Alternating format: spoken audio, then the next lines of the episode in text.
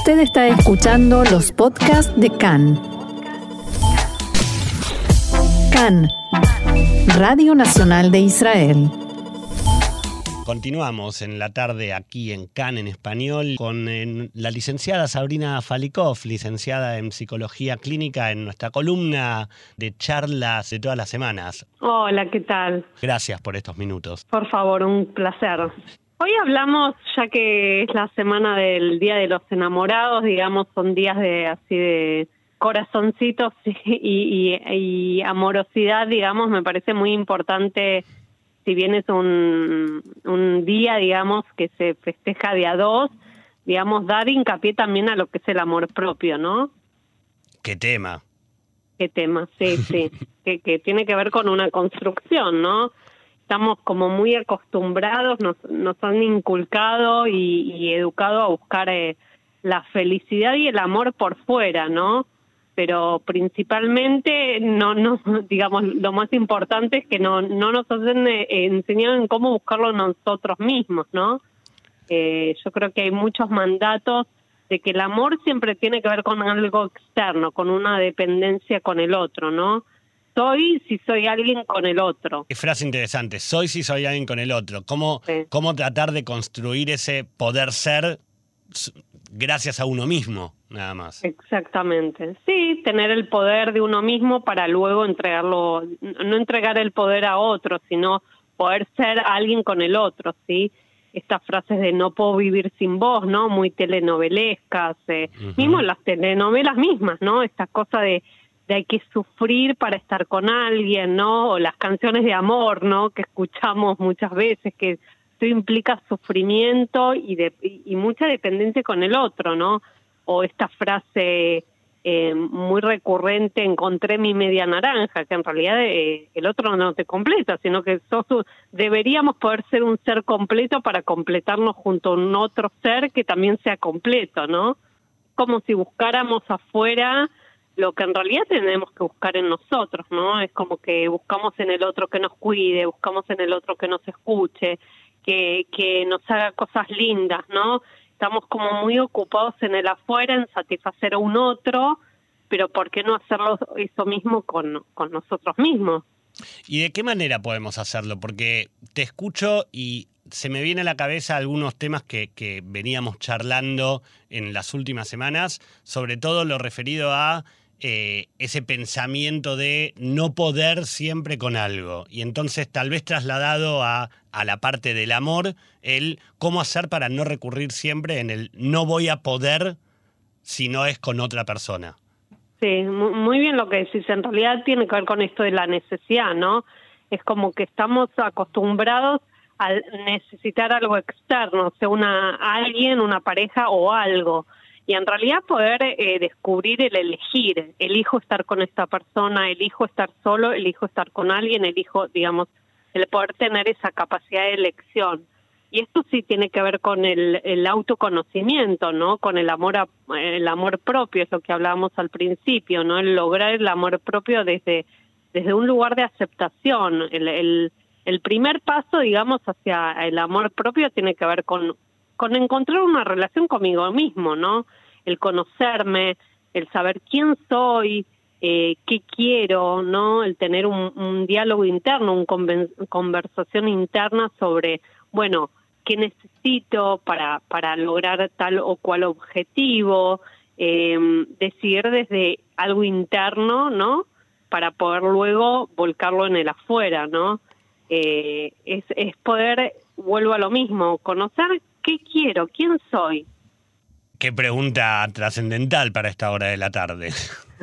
sí, sí, pero es muy importante. Yo creo que vivimos un ritmo muy acelerado y, y si traemos el tema que nos eh, compete hace mucho tiempo, que es el coronavirus, me parece que el corona también nos, nos invitó a eso, a, a estar un poco guardados adentro de nuestras casas, simbólicamente también guardarnos dentro de nosotros mismos, con nosotros mismos y preguntarnos, hacernos preguntas, cuestionarnos acerca de nosotros, ¿no?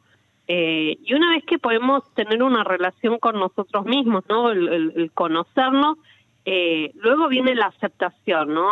aceptarme tal cual soy. Claro. Porque si me puedo aceptar tal cual soy, el día de mañana puedo aceptar al otro tal cual es. Que no significa renunciar a cambiar y renunciar a, a, a, tener que bancarme cosas propias o de otro, eh, sino aceptarlas lo bueno y lo malo y poder trabajar sobre aquellos aspectos que quizás son menos agradables, ¿no? Por ejemplo, dando un ejemplo, digamos, si yo acepto eh, que tengo exceso de peso, luego voy a poder bajar ese peso, ¿sí? Claro. Si yo me critico y me trato mal, digamos, el cambio no va a venir. En cambio, si tengo una autoaceptación desde un lugar amoroso, eh, puedo, digamos, cambiar aquello que no me gusta de mí mismo y poder aceptarme, eh, mismo con un otro. Ahora, voy, voy al, al ejemplo que dabas recién, digo, tal vez cuando la aceptación tiene que pasar por algo físico, como vos decías, me reconozco que estoy excedido de peso, entonces trato de cambiarlo. Tal vez no digo que sea más fácil, porque nunca los cambios son necesariamente fácil, pero eh, tal vez es más fácil de reconocerlo. Ahora, ¿cómo hacer con esa lucha de, a ver, eh, generalmente siempre decimos que nadie mejor que uno mismo conoce las cosas buenas y las miserias de uno. Entonces, ¿cómo luchar contra esas guerras internas de tal vez reconozco que en algo no soy tan bueno, pero me es difícil cambiarlo? Sí, es la autoaceptación desde un lugar amoroso. Yo soy muy crítico conmigo mismo, eh, por ejemplo, soy súper impuntual, ay, qué mal, eh, soy mala persona por ser impuntual, o soy desordenado y eso le molesta a mi pareja, qué mal que estoy, digamos, desde ese, desde ese lugar no vas a cambiar. Si, si aceptas, ok, soy desordenado, ok, soy impuntual, esto no me gusta de mí, ¿cómo puedo hacer para cambiarlo? E, es, es, el cambio viene desde un lugar más amoroso, no tanto crítico. Es aceptar que soy desordenado, es aceptar que soy impuntual y poder corregir eso para poder tener un beneficio propio y, con el otro, ¿no? Claro, no recurrir a, la, a la flagelación de hago todo mal. Exactamente, sí. Aprender, digamos, a, convivir con lo bueno y lo malo. Y vuelvo a, repetir, no significa renunciar a cambiar aquello que no me gusta de mí mismo, pero sé aceptarlo. Ok, soy desordenado.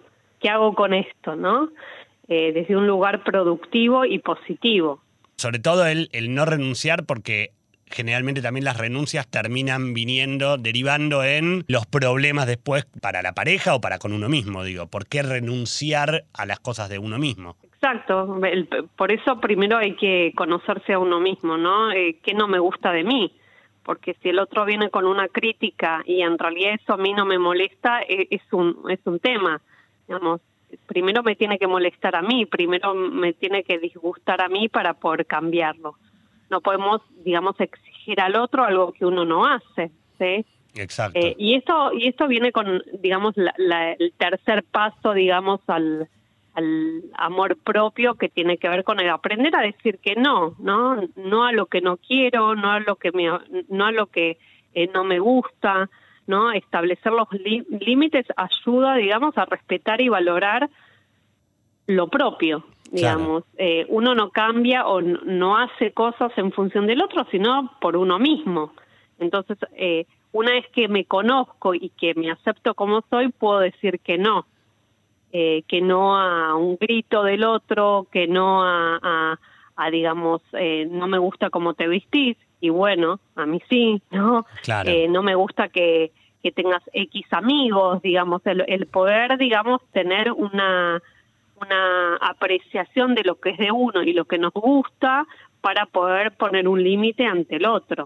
No caer en lo que deriva en, en, una relación enferma, en tratar de que el otro cambie todo porque a mí no me gusta. Tal cual, exactamente. Y también hemos hablado en su momento de, lo que es la violencia física, la violencia doméstica, que también deriva de esto, de, no valorarnos y, y, no poder poner un no, ¿no? Un límite. Yo me cuido, yo me amo, yo, ¿no? El repetirte estas frases también eh, ayuda al, al, amor propio, ¿no? Primero yo me tengo que cuidar, primero yo me tengo que querer para poder ver con quién me estoy relacionando.